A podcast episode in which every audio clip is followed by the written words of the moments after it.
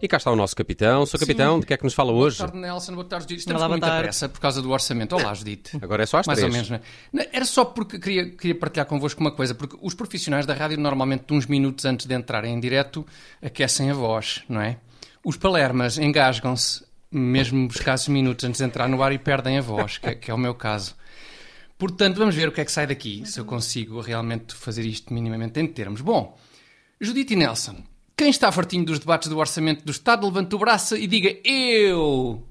Eu. Judite, Judite, não, estás dispensada Ah, eu? de o fazer por motivos profissionais. Ainda bem. Judite, não precisas. Mas se quiseres fazer a mesma, eu passo-te uma justificação para entregares à entidade patronal. É, Mas bom, se calhar- bem. vamos avançar, não é? sim. Vamos então desanuviar um bocadinho.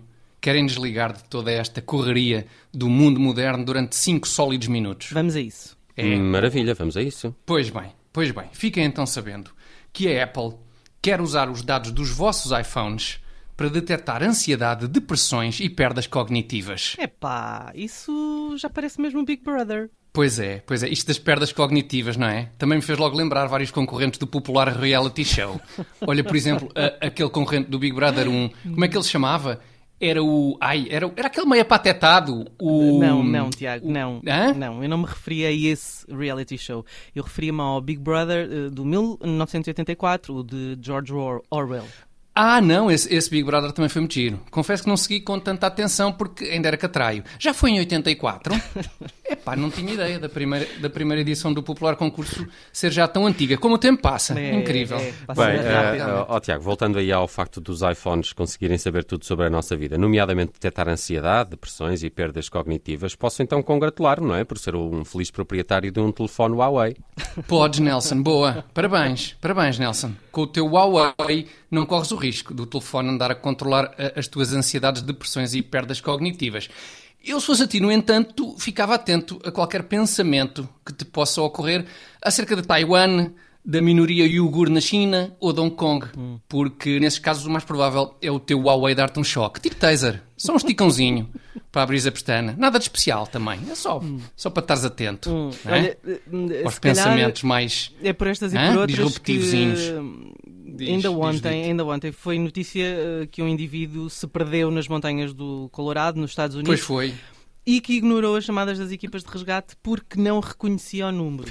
Sim, exatamente, exatamente. É o mais provável, dito. Uma pessoa tem de estar sempre pé atrás em relação ao telefone, não é? Este montanhista, por exemplo, assim que o telefone tocou, pensou logo: olha, já me estão a amassar com telefonemas, pronto. Uma pessoa já não se pode perder à vontade, pá. A 4.400 metros de altitude, começam logo a telefonar para impingir operações de resgate a uma pessoa. Mas quem é que disse que eu quero uma operação de resgate, pá? Eu, quando quiser uma operação de resgate, vou à loja das operações de resgate para experimentar com calma qual é a operação de resgate que mais aprecio. E depois logo decido se quero uma operação de resgate, se espero pela Black Friday das operações de resgate ou se prefiro falecer de sede, fome ou frio. Que chatice, pá. Sempre a querer impingir operações de resgate a uma pessoa. Não atendo o telefone e acabou-se, pronto. Pronto. Epá, agora fiquei curioso, esse homem salvou-se?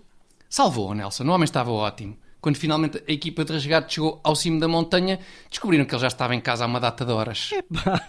Portanto, E não deve ter ficado nada satisfeita essa equipa de resgate, imagina. Nada mesmo, nada mesmo. Dito, esta equipa de resgate ficou tipo namorada ofendida. Porquê é que tu ontem não me atendeste o telefone, hã? Andas a ser salvo por outras equipas de resgate, é? Já estás farto de salvares connosco, é? Não me digas que é porque a outra equipa de resgate tem umas macas maiores que as nossas. Oh, bom, oh, Tiago, mas eh, então e aqueles eh, sólidos 5 minutos que nos prometeste estão a esgotar-se? Temo que tínhamos de voltar aqui à correria do mundo moderno. Ah, certo. Vamos lá então ao orçamento, Nelson. A propósito, a propósito, pode um cidadão apresentar propostas para o orçamento do Estado? Não, Um cidadão comum? não pode. E Não? a teres uma proposta para o orçamento, creio que vamos ficar já a saber, a perceber porque é que isto eh, não é uma hipótese. Será, Judite? É, É. tens a É. certeza. Sim. É, escuta primeiro e zombas depois. Se for caso disso, que não será. Porque a minha proposta para o orçamento é a seguinte: mudar os escalões do IRS. É lá, tu andaste a pensar neste assunto. E, e- e que montantes eh, mudavas nos escalões do IRS, Tiago? Eh, Não era, não era tanto os montantes que eu mudava, Nelson, era mesmo o nome. Mudava o nome. Mudavas o nome Sim. para quê? Não, em vez de escalão do IRS, passava a chamar- a chamar-se escalinho do IRS. Escalinho? Porquê escalinho? Sim, escalinho. Escalinho do IRS. E porquê? Eu explico, eu explico, Nelson. Porque é um pouco deprimente termos saláriozinhos que depois caem num escalão, né? É um escalão para um saláriozinho. Deprime uma pessoa. Idealmente teríamos um saláriozão que caía num escalinho. Estão a perceber? Mas pronto, não havendo um saláriozão, pelo menos temos um salário que ficaria com esta minha proposta num escalinho, em vez de num escalão. Um salário num escalinho soa melhor e não é tão deprimente para o salário. Pois, mas eh, na prática não resolve coisa nenhuma, não é? Sim, mas o iPhone detectaria muito menos ansiedades e depressões, dito. Hum. Já bem bom, pois. não é? Ainda vai tempo esta proposta ou não? É. À tarde ainda há ah. discussão. À tarde, discussão. E de maneira mas, que. Dito, vê fundo... lá o que é que se pode fazer, por tá, favor. Tá. Sim, de maneira que no fundo disso. é muito isto. Foi, foi muito isto, vá.